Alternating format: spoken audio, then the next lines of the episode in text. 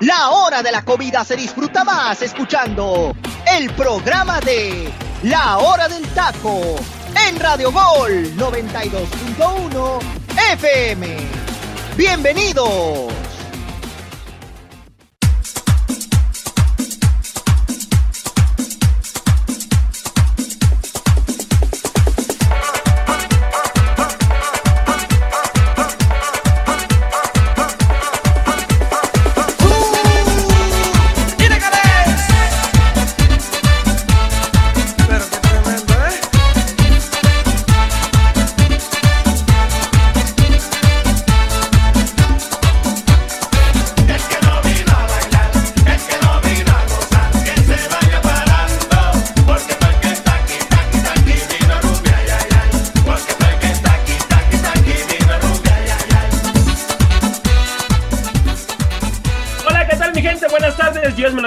Muchísimo, muchísimas gracias por estar aquí con nosotros en un programa más de la hora del taco. Buen provecho a los que están disfrutando de sus sagrados alimentos.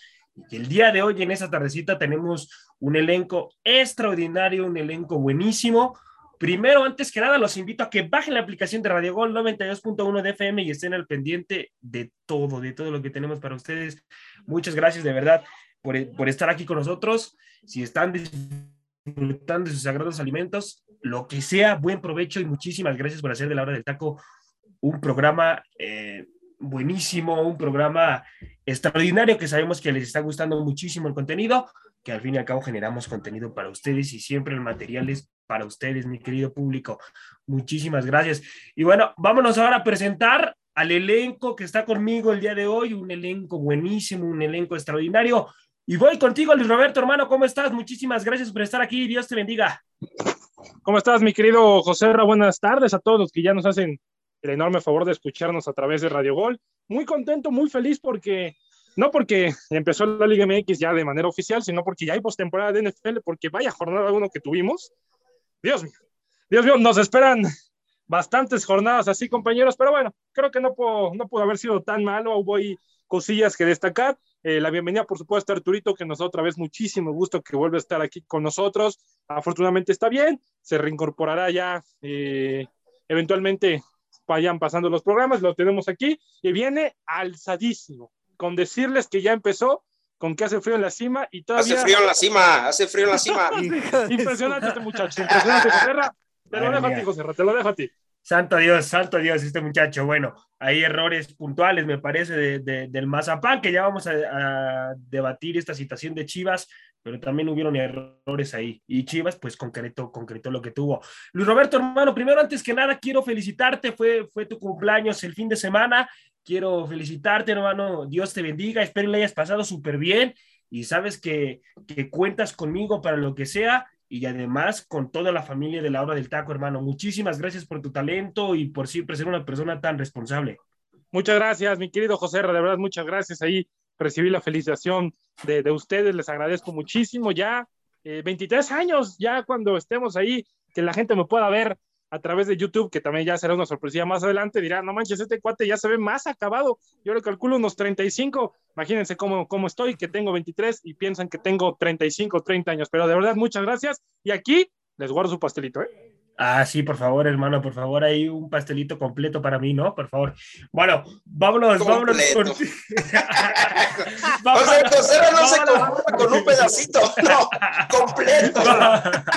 vámonos contigo, mi Freddy, ¿cómo estás, hermano? Gracias por estar aquí, buenas tardes. No cambias, José Rani, aunque sea inicio de año, madre mía. No, primero que nada, ¿qué tal, compañeros? Muy buenas tardes a todos, feliz lunes para toda la gente que ya nos radio escucha en este momento. Primero, José Ra, quiero iniciar mandando tres felicitaciones. La primera, evidentemente, para nuestro compañero Luis Roberto, que como bien mencionaste ya, el fin de semana fue su cumpleaños, así que hermano, espero que te la hayas pasado súper bien, ¿no? Y que hayas disfrutado mucho de tu día. Y ya sabes que aquí te apreciamos todo el equipo de la hora del taco. Gracias, mi Freddy, muchas gracias.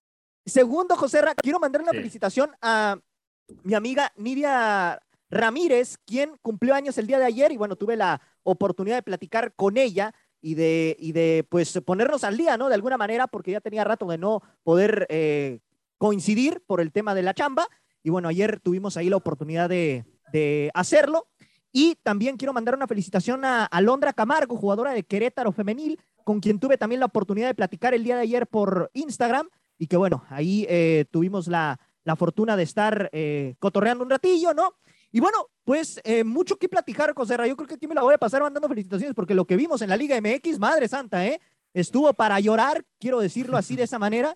Sinceramente, creo que ningún partido se salva. Ningún partido se salva a mi punto Ya porque tus cholos perdieron. No, no, Tus cargadores también perdieron. Tus cargadores también. No, no, no, Te pones de malas. Ya mira, vienes mira, inconforme ah, el programa. mira, no, digo, digo la, la, realidad de las cosas, ¿no? La Liga MX, esta jornada inaugural ha sido bastante mala. Veremos si hoy tus Pumas, Aguito, logran salvar la, las papas, ¿no? Porque sinceramente lo que vimos el fin de semana fue terrible. Pero bueno, vamos a ver cómo se pone ahorita el programa porque seguramente va a haber debate. Y pues los saludo con mucho gusto a todos mis compañeros, a Arturo, a Luis Roberto y a ti también, José Ramón. Fuerte abrazo y a darle porque hay mucho de qué platicar el día de hoy. A darle, mi Freddy, a darle, hermano. por cierto, y Juan Micholas, ¿eh? Ahí nomás sí, sí, sí, sí. vamos, vamos ahora a presentar a Arturito. ¿Cómo estás, hermano? Gracias por estar aquí. Un placer, un placer tenerte aquí con nosotros, hermano. Dios te bendiga. Gracias, gracias, mi estimado José Ramón. Eh, muchas felicidades, Aguito, por tu cumpleaños y me da mucho gusto reincorporarme aquí después de unos días me, pues, complicadones. Quiero también aprovechar este espacio para mandarle un saludo a mi señor padre, que el día de ayer fue su cumpleaños. Y te quiero mucho, papá. Gracias por estar siempre ahí con nosotros al pendiente y, como ejemplo. Y también un caluroso saludo a mi mamá, que está pasando por una situación delicada. Ayer fue cumpleaños de mi papá, pero nos la pasamos en la clínica cuidándola. Está delicada en su salud y decirte que te queremos, Ma, y que te ocupamos aquí todavía con nosotros. Échale ganas, Dios te bendiga y te dé salud y te recuperes pronto, porque todavía hay muchas cosas por hacer por delante. Y listos aquí, mi estimado José Ramón, para hablar de lo que es el fútbol, ¿no? Lo que nos gusta y lo que nos apasiona, y pues listos para comenzar. Se va, se va, ah, va a salir adelante tu, tu, tu queridísima Madre, mi queridísimo. Así será, Arturo. Arturito. Vas a oraciones, Arturito. Oraciones para tu. Gracias, vamos, vamos, a hacer oraciones, vamos a hacer oraciones por ella han estado pendientes ustedes de, esta situación de desde hace ratito y la gente también, ¿no? Que nos escuche, que me ha mandado por ahí mensajitos, agradecerles infinitamente porque de repente me llegan mensajes de, de, personas que no conozco y que me dicen, oye, te escucho Arturo en la radio, eh, sé que está tu mami, tu mami mal, salúdamela, Dios contigo, Dios con ustedes y a todos esos grupos que se unen en oración, a todos, a todos ustedes, de verdad, muchísimas gracias de corazón, que venga lo que Dios quiera primeramente y, ojalá que todo, todo se, se mejore, ¿no? Pero listos, José Ramón. Listos, a darle, a darle con todo, muchachos. Y vámonos, vámonos ahora con el primer bloque. Y vamos a hablar de tu equipo, mi queridísimo Freddy. Lo metí en el primer bloque, el partido de Cruz Azul. Nunca metes a Cholos y lo tienes que meter ahorita, madre En contra de, de, Tijuana, Cruz Azul en contra de Tijuana, que siempre a los equipos el de, de, Tijuana, Monterrey, Tigres, les cuesta un poco de trabajo venir a, la ciudad. Y, y bueno, eh, Voy contigo, mi Freddy. ¿Cómo calificas el encuentro de tu equipo, hermano? Mira, creo que Tijuana en el primer tiempo dio unos primeros 30 minutos muy buenos. Creo que Cholos domina a Cruz Azul. Cholos eh, propone un, buen partido allá en el Azteca. Eh, por ahí estuvo un par de oportunidades manotas que no pudo concretar, que de haberlo hecho, pues esta historia sería diferente, quizá, ¿no? O quizá no, quién sabe, por el tema de que a Cholos le cuesta mucho ganar de visitante eh, en, Ciudad de México, como bien ya lo mencionabas, José Ra. Pero después de eso, eh, Cruz Azul se afianza en la cancha, Cruz Azul empieza a proponer muy buen partido por parte de Charlie Rodríguez. La verdad que creo que fue una gran apuesta de parte de Cruz Azul haber fichado a, este mediocampista mexicano. Y también me gustó lo de Lira, fíjate que fue un, volante que también por ahí eh, poco a poco fue nulificando el medio campo de, de Tijuana y provocó que, Cruz Azul se adueñara de la pelota, ¿no?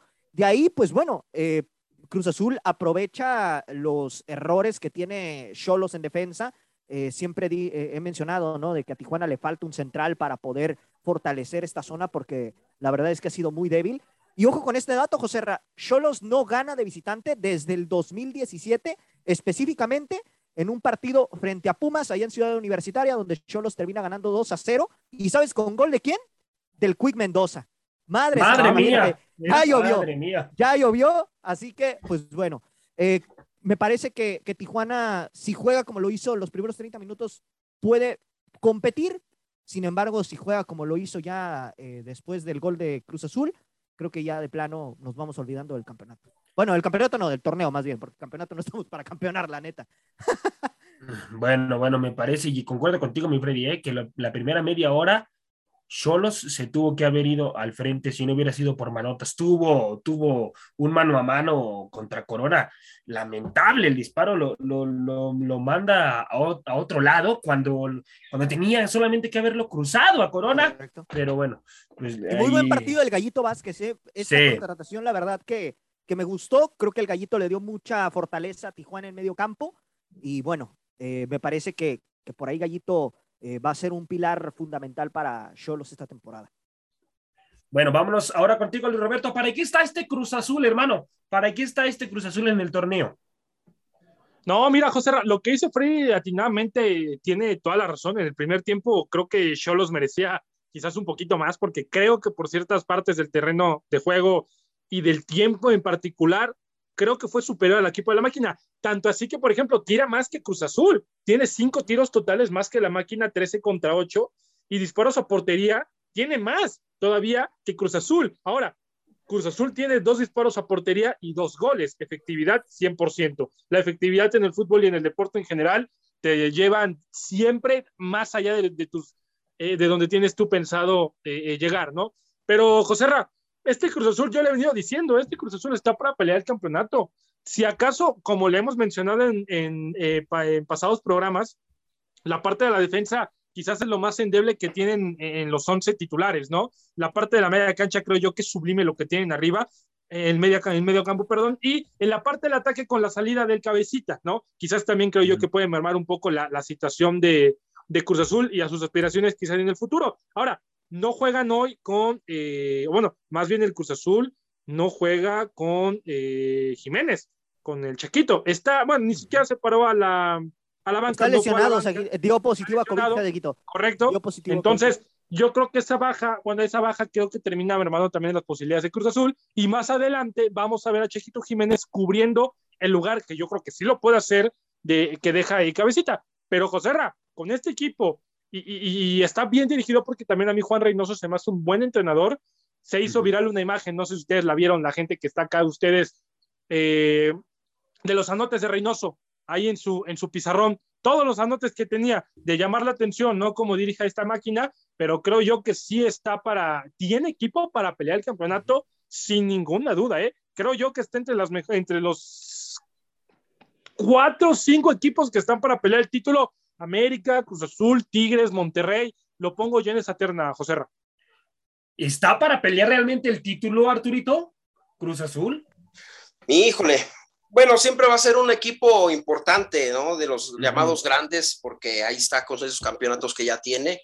Yo creo que el equipo de Cruz Azul tuvo muchas ausencias. Para mí las ausencias que tuvo pesan más que las incorporaciones, ¿eh? Yo realmente sí lo veo que va a estar peleando, que sí va a estar dentro de los primeros ocho, sí, ahí sí lo veo dentro de los primeros ocho, porque hay otros equipos importantes ¿eh? también que están mejor armados, como Monterrey, que vamos a tocar ahorita ya el tema, como Tigres, eh, creo que son equipos que están mucho mejor, este, con plantillas mucho mejor hechas, pero sin duda va a pelear Cruz Azul, ¿eh? Ah, también, ojo, José Ramón, yo vi a un Cholos bien, ¿eh? Un, un Marcel Ruiz que jugó muy bien, Ahora, falta que se incorpore también Renato Ibarra, que es un jugador que le va a aportar muchísimo al equipo de Cholos, aunque sí eh, le pesa el Azteca al equipo de Cholos, eh, pero creo que va a andar muy bien esa temporada. Tiene un equipo para mí interesante. Yo aposté a que este Cholos iba a ganarle a Cruz Azul, por poco lo logra, luego por poco, porque si hubiera metido esas dos claras que tuvo el Manotas, hubiera sido otra historia también el partido, ¿eh? porque lo que fueron los primeros 35 minutos, Cholos fue muy superior que Cruz Azul muy superior. Y, y, yo tengo mis dudas. Yo creo que Cholos va a dar una muy buena temporada, ¿eh? Y yo creo yo lo veo también peleando ahí, ¿eh? Entre los primeros. No, no, es que tiene razón, Arturito. Con, con, Renato Ibarra es un futbolista, y te lo digo, te lo digo yo que, que lo vi jugar en las Águilas del América. y, también en el Atlas, lo que hizo Atlas lo hizo muy bien. Exacto, exacto, exacto. Entonces, es un jugador que le va a aportar muchísimo al equipo de Cholos. Así es. Ahora, José, contigo, Freddy. algo, Sí, algo hermano. que por aquí eh, yo noté con, con el gallego Méndez, ¿no? El director técnico de Cholos, es que al momento de sacar al gallito Vázquez por el Chucky Ferreira, este equipo mm, se vino abajo todavía más. Tuvo una oportunidad por ahí Ferreira, me gustó lo poco que, que estuvo en el campo, creo que es un futbolista que le va a aportar a Tijuana, más que Manotas, evidentemente. Em, pero es cierto que Tijuana, siento que Tijuana ahí pierde mucho en medio campo tras la salida del gallito, que era el que le estaba dando todo el equilibrio en el medio sector a, a Tijuana. Y bueno, ahí Cruz Azul aprovecha, ¿no? Obviamente las, las deficiencias que tiene Cholos en defensa con Rack, eh, ahí te- pues termina por capitalizar las jugadas. Y algo de aplaudir de Cruz Azul, Pablo Aguilar, ya decíamos, ¿no? Una defensa muy experimentada, ¿no? Que ya se estaba haciendo vieja y todo. Aguilar tuvo un partidazo, ¿eh? Porque Sí. también por ahí las que tuvo, las que Tijuana pudo haber concretado, también Aguilar se se terminó cruzando para Y. Corona también le hizo una tajadona Corona también. Ruiz en un Corona. disparo. Sí, Que abajo muy bien lo, lo- sí. Corona, se estiró, Cor- eh, Corona. Corona hizo dos atajadas fundamentales Sí, sí. para Correcto. que Muy buenas, José no se Ra, fuera muy ahí. buenas. ¿eh? Correcto. Extraordinarias Correcto. atajadas las de Corona.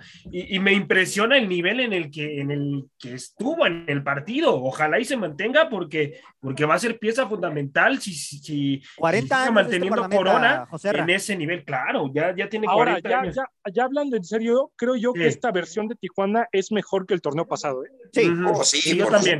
Yo también voy contigo. Jugó- ade- además, jugó muy además, a cuando enfrentaron a Pachuca en la última jornada. Ajá. Así y además, este además, Freddy, yo sí espero, ahora sí espero por lo menos que se metan al repechaje, hermano. ¿Por qué te lo digo, hermano?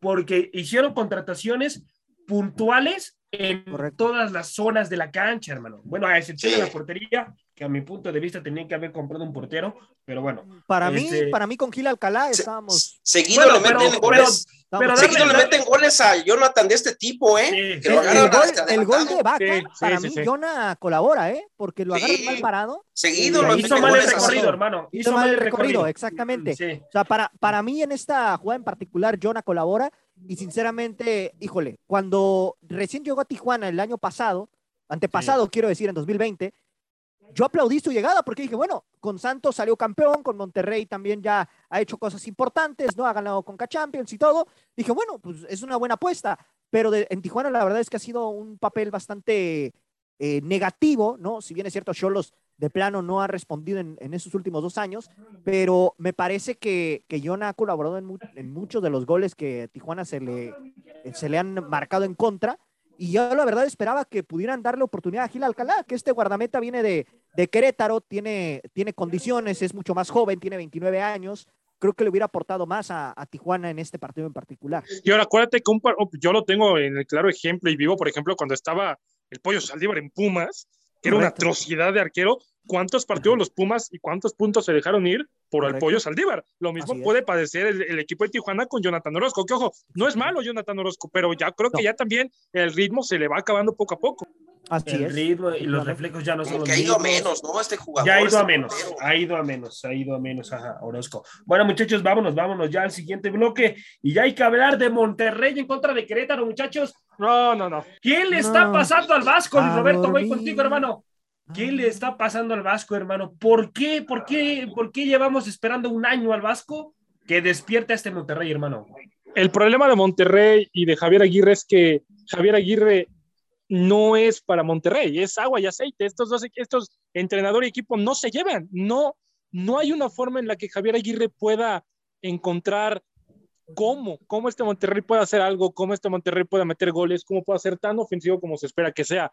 Javier Aguirre se me hace un entrenador excelente, pero no encuentra la manera con este Monterrey. Ahora, muchos pensábamos, yo me incluía que este partido que tenían el fin de semana lo iban a Sí. terminar ganando, inclusive hasta de manera cómoda, hasta goleada, yo esperaba, ¿no? Así como, pues no pensarlo tanto así, pero realmente Monterrey deja muchísimo que desear contra Querétaro, mucho que desear, no hay efectividad, José Herra, la llegada ahí está, porque, o sea, Monterrey tiene llegada, 25 disparos totales, 25, nueva portería y no metiste ni uno. Cruz Azul tuvo dos tiros al arco y metió dos. La efectividad, Sí, José Herra, lo que te decía, sí. no hay efectividad en este equipo y yo creo ahora sí que es el último torneo, si Javier Aguirre no consigue algo importante, es el último torneo del Vasco. Ahora.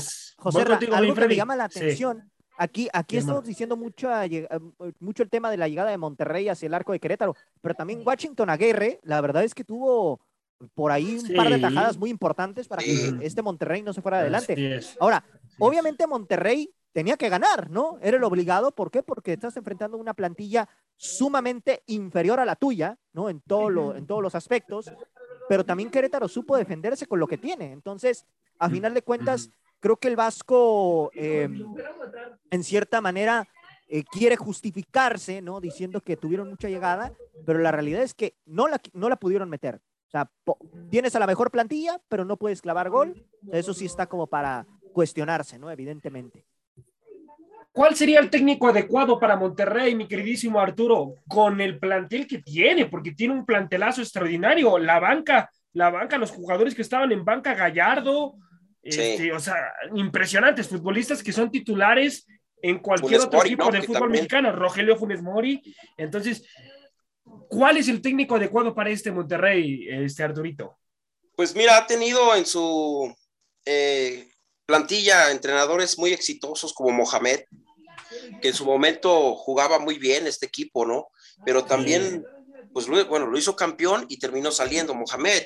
También recordemos este, cuando estuvo ahí eh, este técnico que ahora es director técnico de Uruguay, Diego Alonso, eh, que también lo hizo jugar muy bien por momentos a Monterrey. Eh, yo creo que sí, el perfil de Javier Aguirre para los jugadores que tiene Monterrey no, por eso no embona, por eso no encaja, porque para mí Javier Aguirre sí es un muy buen técnico, pero yo creo que más bien él es defensivo. O sea, él le gusta controlar mucho el balón, tener posición y algo que Monterrey no hace. Si, ustedes se fijan, Monterrey le pica, le pica la, pelota tenerla un tiempo.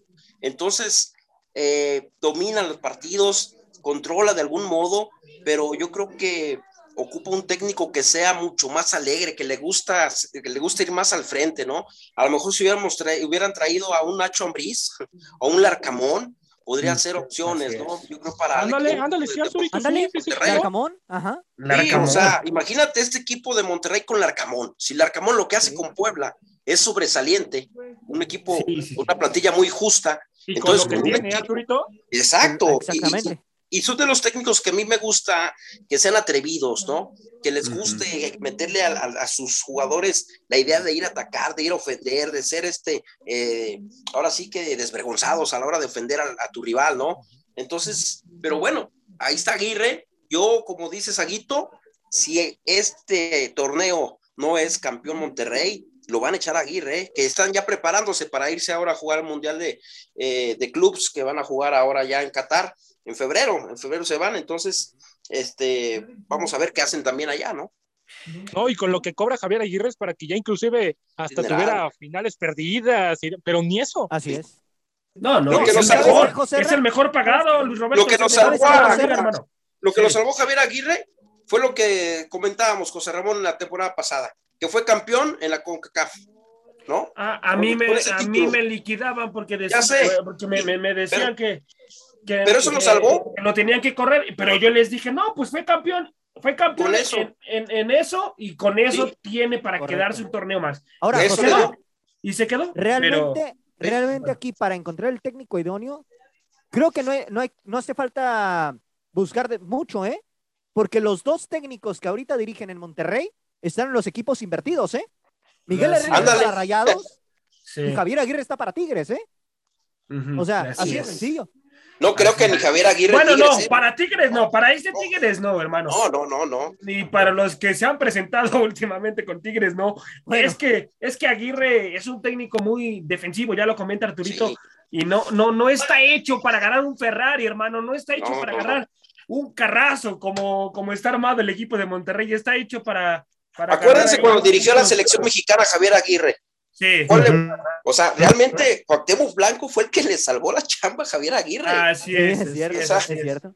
Así es. Muy cierto. Bueno, bueno, muchachos, eh, vámonos ya con la, con la última pregunta de, de, este bloque. Voy contigo, Roberto, hermano, cierro contigo este bloque. Eh, ¿En algún momento tú notaste que Querétaro le complicó el partido a Monterrey, hermano? ¿O de plano para ti fue Monterrey superior en los 90 minutos. No, para mí fue Monterrey superior los 90 minutos, pero, pero por mucho, o sea, pero por mucho.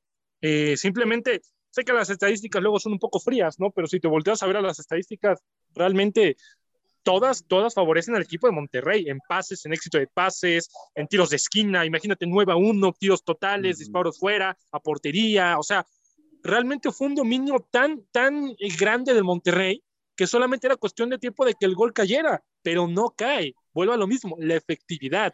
No es lo mismo llegar 25 ocasiones y no convertir ninguna, a llegar dos veces y convertir dos ocasiones como lo hizo la máquina. Eh, yo creo que Monterrey muchas ocasiones también, compañeros, peca, peca de soberbio, porque saben ellos que tienen un plantel tremendo, tienen un trabuco en todas las líneas y a veces yo están en una burbuja, hermano, están en una burbuja. Sí, O sea, mm. yo, yo a veces siento que salen a jugar sobrados, como de, este partido está ganado, el, rival es inferior a nosotros, menospreciando, ¿sabes? Entonces, híjole, tenía que haber ganado el Monterrey fácil 3-0. Así es, así es, definitivamente, porque se, se enfrentó a una de las plantillas pues más, eh, más, tranquilas, más limitadas. Con futbolistas ahí tienen dos o tres futbolistas importantes, ¿no? Pero, pero. José pero esos partidos deben de ganarlos. son partidos que deben de ganarse, sí por o supuesto, Por supuesto, claro que sí. Joserra, compara la defensa de Monterrey con la defensa de, de Querétaro en todos los aspectos. o sea, en la central de Monterrey. No, claro, pero simplemente la defensa, ponte a ver, porque yo, yo hablo por el tema de los delanteros que tiene Monterrey, ponte a ver, de un lado tienes a Alexis Doldán y, por, y también tienes a, este chico Mendoza, y del otro lado tienes a César Montes y a Sebastián Vegas. O sea, de, de dónde, dónde, está el tema, ¿no? Y luego en la delantera de Monterrey tienes a Funes Mori, en la delantera de Querétaro tienes a un Ángel Sepúlveda, hazme el favor, ¿no? Así es, así es. Oigan, muchachos, para ustedes sí era penal lo de Jansen. Sí, sí, sí tiene que haberse marcado como penal o tomó una buena decisión el, árbitro. Para mí no. Para mí sí lo desplaza. Para mí sí lo desplaza. Para ti lo desplaza, Arturito. A ver, explícame. porque no llega, para ti lo desplaza? Porque la jugada no es hombro con hombro. Si te fijas, de hecho, el, el, hombro que el, jugador de Querétaro le recarga sobre el número al jugador de Monterrey, sobre Jansen. Ah, Entonces, es, es, una muy clara toma que hay. No, primero va el balón, Arturo. Primero toca la pelota pero termina llevándoselo al jugador. O sea, llegas, llegas imprudentemente. Hay jugadas que dentro del área realmente cometen los jugadores que no pueden permitirse hacerlo, lo hablan, lo entrenan, lo platican antes de un partido. Está como la jugada de penal de jugador de vidrio sobre eh, Saldívar de Chivas, la penal. O sea, no puedes barrerte así. Lo mismo acá pasó con Querétaro, Monterrey. No puedes llegar a destiempo porque ¿para qué das motivo? ¿Para qué pones la duda? Ni siquiera la pequeña duda pongas. Para mí sí lo desplaza, ¿eh? Para ti lo desplaza. Para, mí para ti, ¿por qué no, mi Freddy? A ver. Porque, porque el jugador primero va a la pelota. Cuando llega la pelota, se lleva al jugador, pero es por la misma inercia de la jugada. O sea, la intención del futbolista es deshacer, es quitarle el balón al, rival, ¿no? Para evitar que éste se encare frente al guardameta Aguerre, ¿no? Entonces, en ese sentido, pues obviamente ya por la misma inercia de la, de la barrida, se lleva, por, eh, se, lleva al mismo futbolista de Monterrey.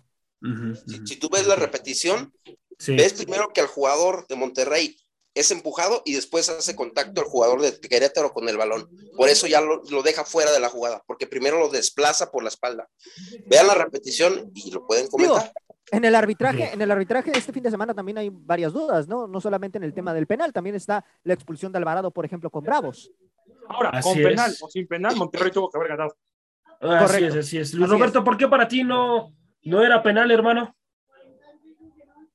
Porque yo opino igual que Freddy, o sea, creo yo que hace primero el contacto, o sea, el primer contacto creo yo, creo que no es falta, o sea, hace contacto antes que con el jugador, entonces creo yo que no tenía que haberse marcado como falta. Ok, ok, bueno, bueno, vámonos, vámonos al siguiente bloque, muchachos, y hay que hablar, hay que hablar de, las Águilas del América y la triste, la triste realidad que me parece que vamos a tener en este torneo. Eh, ¿Cómo calificas el encuentro, mi queridísimo Freddy, hermano? Un partido en el que América arranca ganando apenas en los 11 segundos del partido, sí. pero después de, de, un rato, no sé si decirlo media hora o el, casi para terminar el primer tiempo, pues América se complica solo, ¿no? América se empieza a complicar solo. Eh, ¿Por qué? Porque empieza a darle más eh, oportunidad al Puebla. Luego viene la expulsión de Solari ante un, desaire ¿no? que tiene por ahí el técnico argentino con el árbitro. Luego de ahí se viene la expulsión de Roger. Y América me parece que solito empezó a, a decaer, empezó a matarse. ¿no? Y al final, bueno, Puebla rescata un empate porque también empezó a buscar y empezó a proponer. Creo que si América eh, hubiese jugado con los 11 en cancha y aparte Solari no se hubiera hecho expulsar, tal vez estaríamos contando otra historia, pero la realidad es que tras la expulsión de Roger, este América se terminó por caer y al final, bueno, eh, Araujo es el que termina consiguiendo el empate y cuidado que por ahí les hubieran podido dar la vuelta, ¿eh? Así es, así es, hermano. Me parece que Oye, Puebla, José Ra- Puebla no le- sí, sí, Arturito. José Ra- Muy infantil lo de Solari, ¿eh? Es Muy la infantil. quinta expulsión de Roger Martínez jugando con el América, ¿eh? Así es, O sea, así es. También es un jugador que ha cometido muchas indisciplinas y ha perjudicado a su equipo las veces que ha sido expulsado. Los Perdón que te corte, perdón que te corte, Arturito. Perdón que te corte. Ahorita, ahorita vamos a regresar con el tema del América. Es que aquí el productor ya me está mandando a rola. Vámonos, vámonos a rola, mi Freddy, por favor, hermano. Córrela.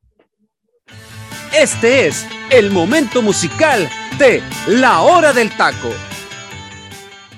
In the town where I was born lived a man who sailed to sea, and he told us of his life in the land of submarines. So we sailed unto the sun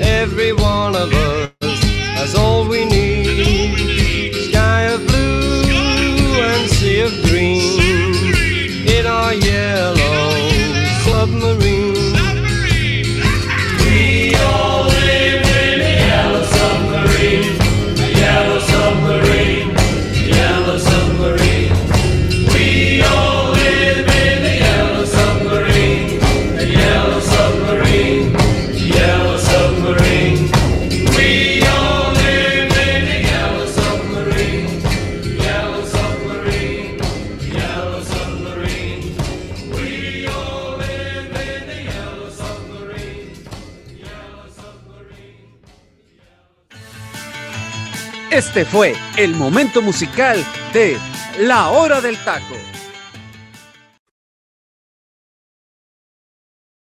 Mi gente, estamos de vuelta. Estamos de vuelta aquí en la hora del taco. Dios me les bendiga muchísimo. El momento musical de la hora del taco. Muchachos, ¿quién no ha escuchado esta tremenda, tremenda rola? Luis Roberto, ¿algo que agregar de esta rola, hermano? Muy buena rola, José Ra. Ahora, cabe recordar que, bueno, cabe Sí. mencionar que es cortesía del buen teacher y le mandamos saludos, que también es. ahí anda eh, ahí en, en dando pláticas de la iglesia y todo eso. Así que abrazo Así al buen teacher y Rolón, ¿eh? Rolón. Así es. es Sí. Muy el- buena rola, la verdad, ¿eh? Me es el tocó a mí aprobar Yellow Submarine. mi examen de inglés con Ujú. esta canción, interpretándola. Así que muy buena rolita del teacher. Muy Ah, extraordinaria, extraordinaria rola. Es el décimo álbum de estudio eh, de la banda de rock eh, inglesa de ya todo mundo conoce esa Los banda de Beatles. rock, los Beatles. Entonces, extraordinaria, extraordinaria canción. Yellow Gracias, teacher. Muchísimas, muchísimas gracias por, por siempre hacer este momento musical un momento extraordinario, un momento agradable para la gente. Y bueno, muchachos, vámonos, vámonos ya a lo que estábamos con las Águilas del América. Estabas agregando algo, Arturito.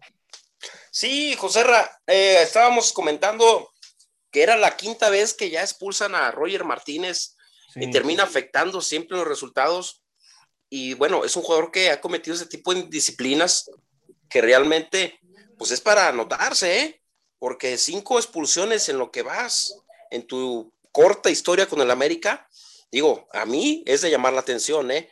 Ahora lo de Solari, pues también a lo mejor ya la presión, de alguna manera, eh, la forma, eh, un técnico educado que siempre bien con su perfil, ¿no? De caballero, ahora sí me sorprendió a mí, este, ver eh, a los espavientos que hizo y nos recordó al Piojo Herrera, ¿no? En sus, eh, aquellas transformaciones de Goku, ¿verdad? Épicas, épicas transformaciones. Ah, imagínate.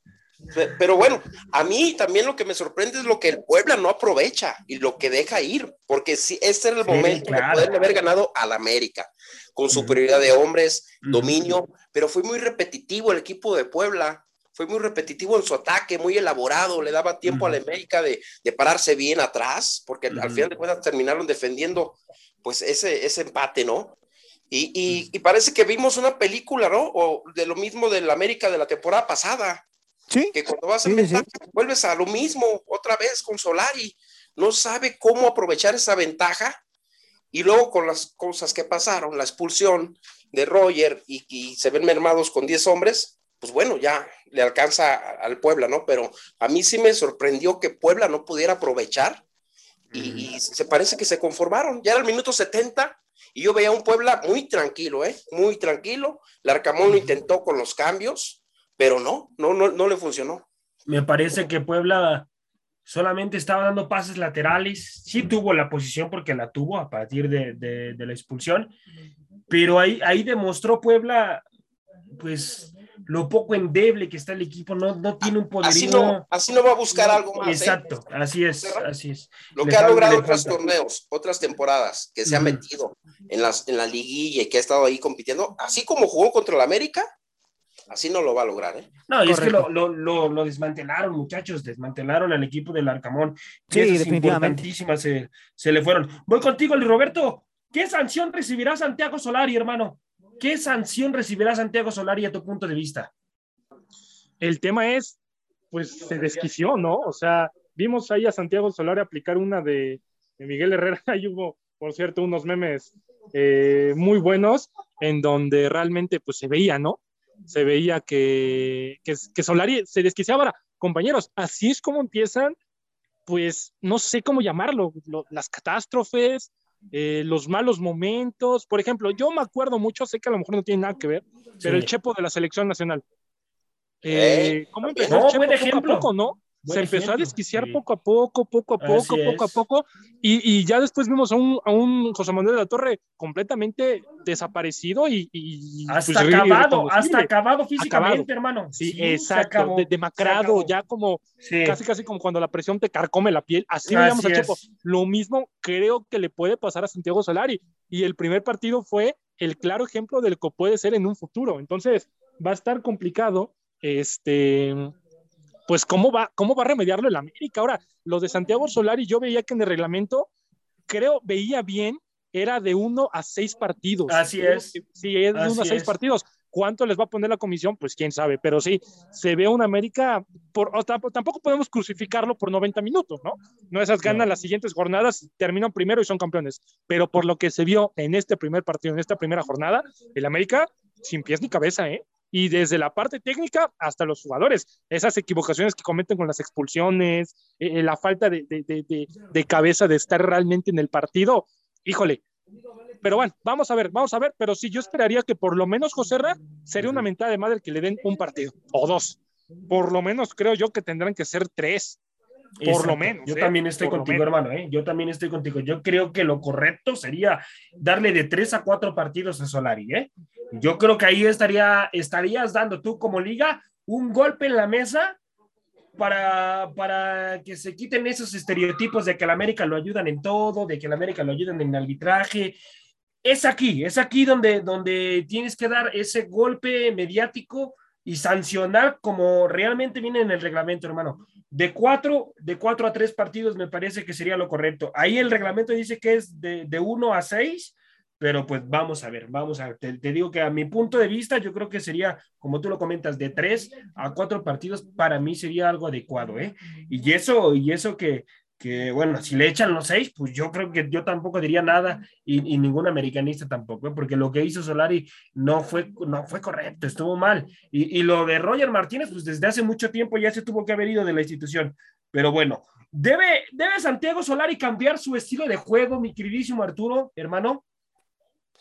Pues es que es algo que el mismo americanismo exige y, y Sí. se le ha pedido, pero este señor no lo va a cambiar, no lo va a cambiar, aunque le traigan refuerzos, él va a seguir con su misma idea de juego, que es bien parados atrás siempre, eh, aprovechar las jugadas a contragolpe, aprovechar los espacios, eh, tirar al balón largo, eh, y es como juega Solari, realmente, por eso te decía José Ramón, parecía que veíamos la misma película de la temporada pasada, Así es. porque así yo es. no le vi realmente a este América, aún así con la victoria, que por cierto hicieron récord, eh, 11 segundos, el gol más rápido creo que en lo que va de la historia del fútbol mexicano, ese récord se lo pueden atribuir a los- al, al América, pero no aprovechar esa ventaja, José Ramón, o sea, con un gol de vestidor, Así es es. increíble que no sepan manejarlo. Lamentable, lamentable. Sí, entonces realmente aquí lo de Solari a mí sí me sorprende que, bueno, no me sorprende, él va a seguir jugando igual, José Ramón, él va a seguir con la misma idea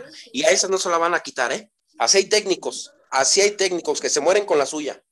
Luis Roberto, Luis Roberto, hermano, voy contigo. Voy contigo para terminar el bloque con, con mi queridísimo Freddy. Luis Roberto, ¿Solari para ti termina el torneo, hermano?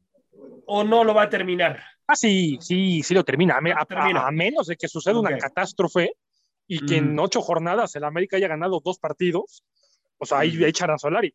No, no, no, o sea, no creo que suceda eso. Por eso te repito, a menos de que suceda algo terrible y un caos total en Cuapa, Solari no acaba el torneo. Pero si, Ujú. si Solari encuentra el rumbo y terminan llegando a la liguilla y demás y, y todo, no creo yo que lo corran antes de que termine el campeonato.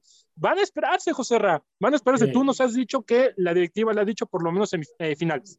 Por Sí, lo menos la sí, final. por lo por lo menos Entonces, la eso es final. lo que va a apuntar. Santiago Solari. No creo, no creo que lo termine echando. Ahora, si Solari, de a lo mejor de 18 puntos posibles, tiene 5, Ujú. ahí sí yo creo que ya ni cómo defender a Santiago Solari, pero sí lo termina. si lo termina para ti. Bueno, voy contigo, mi queridísimo Freddy. ¿Cuál es el objetivo principal de Puebla en este torneo, hermano? Con, con el equipo que le han armado al Arcamón. No, bueno, evidentemente la apuesta de Puebla es volver a, a pensar en liguilla, ¿no? Porque lleva.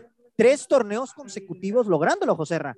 A pesar de que le han quitado piezas, porque recordemos que el torneo antepasado, no el que acaba de terminar, sino el, el del clausura 2021, le quitaron a, piezas fundamentales como Mar Fernández y Ormeño, que habían sido piezas eh, medulares para, para que este Puebla pudiera llegar hasta la ronda de semifinales. Después, bueno, en el siguiente torneo eh, le traen a Pablo Parra para tratar de medio por ahí arreglar la, la situación y que no se sienta tanto la baja de, de Omar Fernández. Y al final le termina saliendo al Arcamón, ¿no? Porque lo vuelve a meter a liguilla. Y bueno, ya en esta nueva ocasión le quitan a Tabo en el 2022. Y vamos a ver si con la llegada de Mancuello, con la llegada de Kevin Ramírez, este Puebla puede volver a repetir esa hazaña que, bueno, ya eh, lo de Puebla, si lo consiguen en este torneo, pues ya sería más que una realidad, ¿no? Porque ya un año consecutivo logrando el mismo objetivo, me parece que ya es de, de analizar de buena forma para el conjunto camotero. Así es, así es. Vamos a ver, vamos a ver qué. La vara está alta para Puebla, ¿eh? Todavía. Está alta, mi Freddy, pero creo que es el equipo más endeble que le han armado al Arcamón desde Ah, su sí. llegada a Puebla, Sí. hermano, ¿eh? Bueno, lo de Mancuello habrá que ver, ¿eh? Porque Mancuello Sí, es un gran buen futbolista, futbolista Mancuello, sí. que ya Este- jugó en este el chavo Toluca. también, Kevin Ramírez, es, es, es el Sí. chavo, ah, ¿eh? Es- es, es buen jugador. No, aparte, aparte digo, no, no hay que menospreciar al Puebla, tampoco No, jugó no, no, no, al no. América, ¿eh? Digo, No. si bien es cierto, América se quedó con uno menos, pero el Puebla también ahí lo intentó. Es que es lo que tiene este Larcamón, ¿no? A pesar de verse en desventaja en el marcador, este Puebla lucha hasta el último minuto Sí, y esto sí, fue lo sí. que demostró.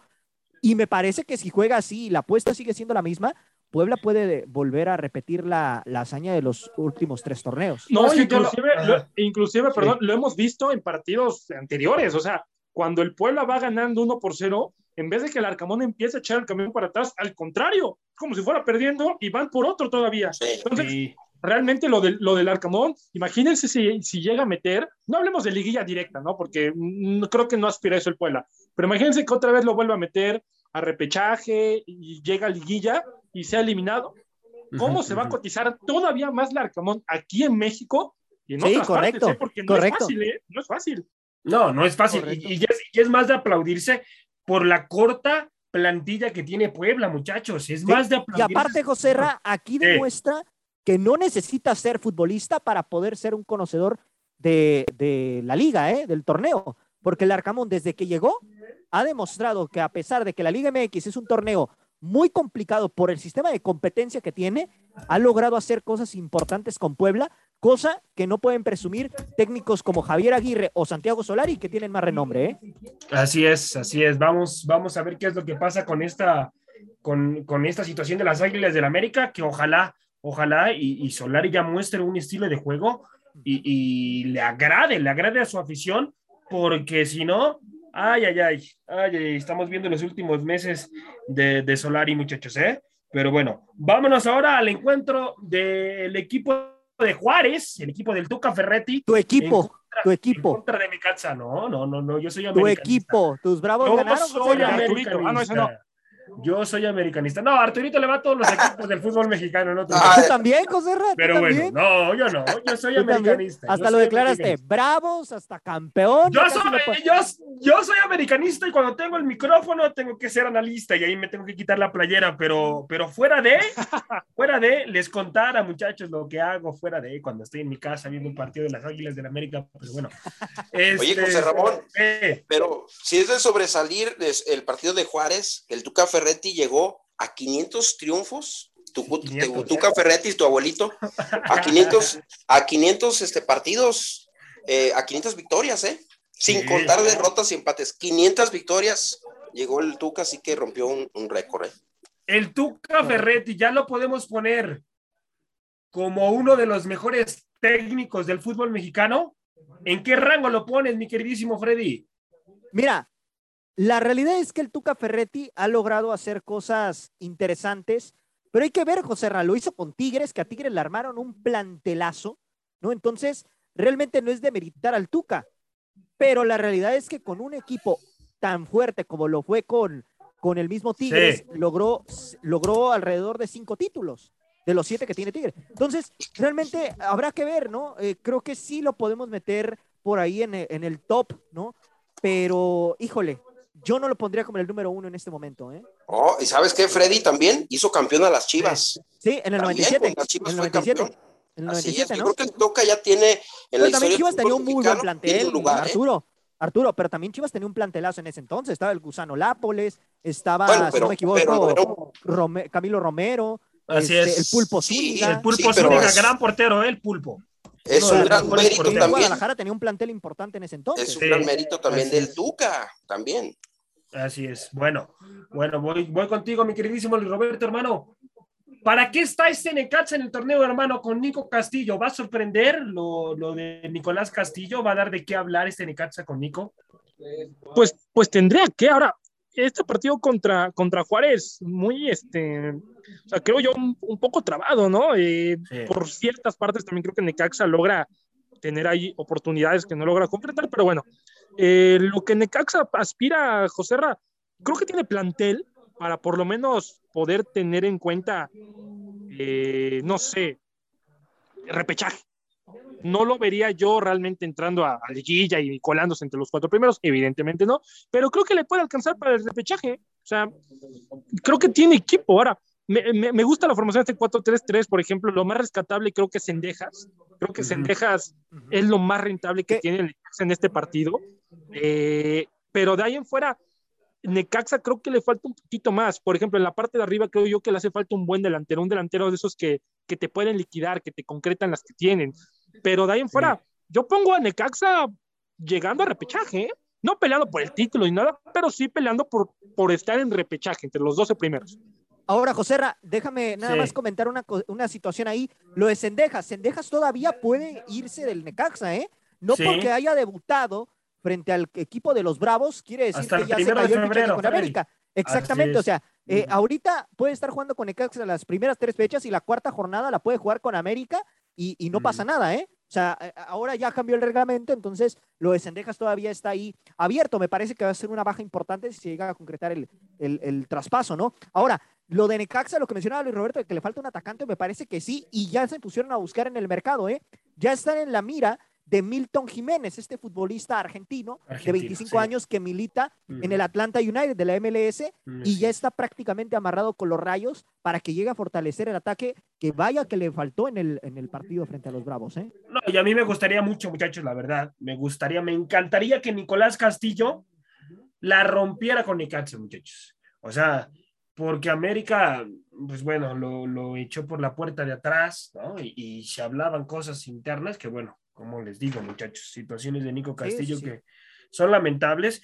Y, y- y que y me da muchísimo gusto verlo, verlo de nuevo eh, jugando fútbol después de la situación de salud tan complicada que pasó en la que puso en peligro su vida y, y ojalá, ojalá y retome su nivel porque sabemos de su calidad. Imagínense que retome ese nivel de Nicolás Castillo en Pumas en su momento. Madre mía, madre mía, yo creo que Pumas lo va a querer de vuelta ahí, ¿eh? Yo creo Sí, que correcto, Pumas y, y correcto. todo, y todo el fútbol mexicano lo van, a, lo van a andar buscando porque calidad, calidad tiene el chileno y, y es un gran, gran futbolista. ¿Qué tanta paciencia le van a tener al técnico de Necaxa, Pablo Guede, mi queridísimo eh, Arturito, hermano, para este torneo? Yo creo que sí van a trabajar con él toda la temporada, Sí, porque sí. también el equipo de Necaxa no es un equipo que tú veas así, que le sobren jugadores, ¿eh? O sea, lo de Cendejas realmente llama la atención este chavito, que lo, lo busca la América, lo pretende la América, eh, pero realmente Guedes es un técnico que sabe trabajar. Si le das el tiempo, pero le armas un mejor equipo, yo creo que puede ser algo importante con el Necaxa, ¿eh?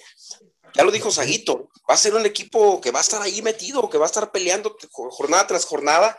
Realmente mostró por lapsos del partido muy buen nivel el equipo de Necaxa. Entonces, los jugadores que tiene también no le van a sobrar. Así que yo creo que sí, este Guede va a poder trabajar. Ojalá, ojalá que le den ese tiempo, ¿no? Porque ya también sabemos que también los resultados dependen los técnicos de esos resultados. Y si no tienes un buen arranque los primeros cuatro o cinco partidos, empieza a poner en duda tu continuidad. Así es, así es, muchachos. Voy con cada uno. Necesito que me respondan esta pregunta, muchachos. ¿Para qué están ambos equipos en el torneo? Tanto Necaxa como el equipo de Juárez, el equipo del Tuca Ferretti. Empiezo contigo, Luis Roberto. ¿Para qué están estos dos equipos, hermano, en el torneo? Creo que Juárez es mejor que el torneo pasado, como por ejemplo como Sí. Tijuana. Creo que Sí. también podría estar peleando zona de, de- de liguilla. Y en una de esas hasta lo vería yo entre los ocho primeros, así. Y el Necaxa pelea repechaje, nada más. Uno liguilla eh, de manera de los ocho primeros. Y la, bueno, es, bueno, es un decir liguilla, no ocho primeros. Califican los primeros cuatro, pero lo veo entre los ocho primeros. Y el equipo de Juárez lo veo estando en repechaje del 10 al 2. Del 10 al 12, ok.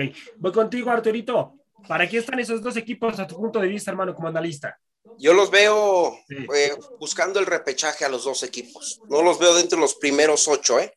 No, no creo que les alcance. Creo que sí están limitados estos dos equipos y van a estar batallándole semana tras semana, van a estar luchando, buscando rescatar puntos. No, no, no creo que sean dentro de los primeros ocho.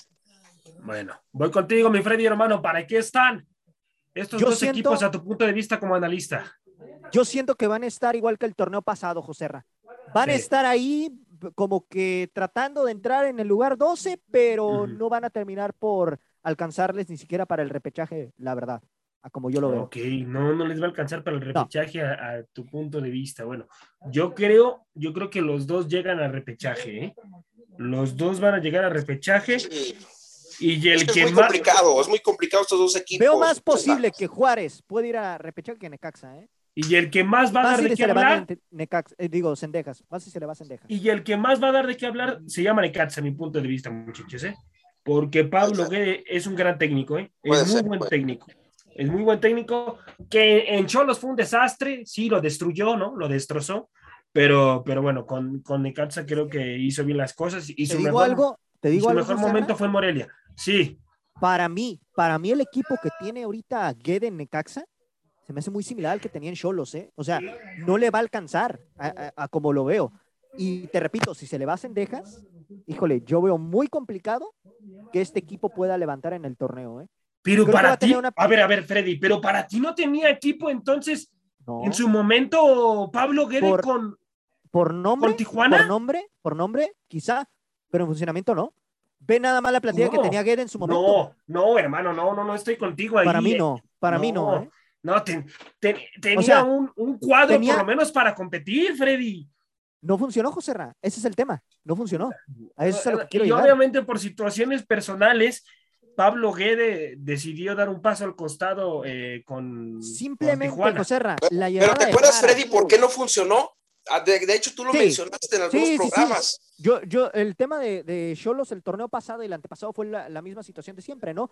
Que trajeron a futbolistas de Querétaro que no querían llegar a Tijuana, los obligaron a Sí. venirse para acá Exacto. Y eso fue lo que terminó por hacer que este Cholos no funcionara. Ahora, también los fichajes de Guede para el torneo del 2021 no fueron eh, realmente fichajes interesantes, porque Gonzalo Jara, un, defensa de, de 35 años que realmente no, no aportó tanto ya en sus últimas etapas con Morelia y con Mazatlán, pues bueno, se lo terminan trayendo a Tijuana y fue el mismo resultado. Miguel Sansores, que sabemos que es un jugador que tampoco funcionó en Morelia ni en, ni en Mazatlán, pues en Cholos tampoco responde, ¿no? Entonces esa es la, la situación. Por eso digo que realmente los fichajes que hizo Guede con Tijuana tampoco es que fueron exorbitantes y al final, pues el resultado fue lo que está- lo que ya vimos con Cholos. Bueno, muchachos, eh, vámonos, vámonos ya al siguiente bloque, ya prácticamente para cerrar el programa. Y vamos a hablar del equipo de Chivas, muchachos, que ganó, que ganó tres goles por ¿Qué cero. dijiste al principio del programa, Arturo? Tres Hace goles frío en la cima, cero. hace frío en la cima. Tres goles por cero contra el Mazapán, muchachos. Madre mía. Voy contigo, Arturito. ¿Cómo calificas el encuentro de tu equipo, hermano, como analista? Quítate la playera, por favor, ¿eh? Sí, no, vámonos con calma. Esto de, de- hace frío en la cima lo digo por el americanismo, ¿no? Que nos estuvieron friegue y friegue toda la temporada pasada. Pero Tómese bueno, América, hermano, sí. Vamos- vamos a hacer- jornada, ¿eh? Vamos a ser serios, sí, claro, claro, tranquilos. O sea, la cosa es calmada. Yo veo que Guadalajara, yo ya lo he comentado en un programa, ahí en los cuates del balón, este partido Sí. lo tenía que haber ganado Guadalajara sí o sí, porque era el primer partido en tu cancha frente a un Mazatlán, un equipo a modo, a modo. Entonces, y, y la verdad es que son esos partidos los que tienes que ganar obligatoriamente. O sea, no puedes permitirte empatar, o mucho menos perder, y más en tu cancha. La verdad, vámonos con calma. Jugó bien Guadalajara. Sí, eh, 3-0. En cuatro minutos metieron los tres goles, ¿eh? En cuatro minutos. en cuatro Eh, minutos. lo que me gustó fue como inició el Guadalajara con la propuesta de ofender. Eran, apenas iban 12 minutos y ya tenían seis disparos a portería, donde ya había sido factor el portero del equipo de, de Mazatlán, ¿eh? Y Collins ya había sido factor para sacar dos, tres jugadas de gol. Pero hasta ahí, ¿no? O sea, cumplió, lo hizo muy bien Guadalajara, pero hay que esperarnos, hay que esperarnos a ver cómo le va contra equipos más fuertes, ¿no? Contra un Cruz Azul, contra un Tigres, contra un América, contra un eh, Monterrey, ¿no? Entonces, tenía que haber ganado, era obligación y con calma, ¿no? Porque luego de repente ya empiezan a, las campanas a, a echarlas a andar y, ay, que vamos al campeonato y que no, no, no, no, no. Estas ¿Para chivas, qué? para mí, todavía tienen muchas dudas, ¿eh? Pues tú. Arturo. Ok, Freddy, Freddy, voy contigo, hermano. Voy Échale. contigo. Voy contigo, ya que te canta interrumpir, muchacho. Este, ¿para qué está este Guadalajara, hermano? ¿Para qué está este No. Guadalajara, a tu punto de vista, en este torneo, después del verso político que se aventó ahí Liaño en conferencia Muy- de prensa, eh? Muy buenos Sí. para, para hacer mercadotecnia, pero sinceramente Sí. Guadalajara va a ser un fracaso. Yo no le veo competir, no le veo ni siquiera oportunidad de competir en la liga digo, ya, ya están alzando las campanas por haberle ganado al Mazatlán. Mazatlán que realmente tampoco es que sea un equipo que compite en el torneo. Entonces, eh, yo siento que Guadalajara va a ser el mismo fracaso de siempre, de los últimos años. Ok, bueno, voy contigo, Luis No te Roberto, hermano, calientes, ya para, Arturito, no te cerrar, calientes, ¿eh? ya para cerrar el programa. Para ti, ¿qué va a hacer Guadalajara en este torneo, hermano? ¿Fracasa o va a tener éxito? ¿Sabes qué? Voy a Sí. guardarme mi, voy a reservarme mi comentario para la siguiente jornada, porque esto puede ser nada más un espejismo. Entonces, terminando la siguiente jornada, el siguiente partido de Guadalajara, te digo.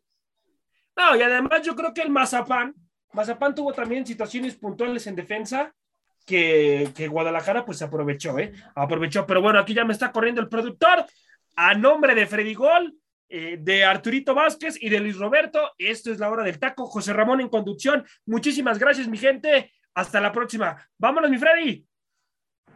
Gracias por haber sintonizado una emisión más de La Hora del Taco. Recuerda que de lunes a viernes nos puedes escuchar en punto de las 2 de la tarde hora centro, 12 del Pacífico, con la mejor información, tema, debate, polémica, análisis y mucho más a través de Radio Gol 92.1 FM.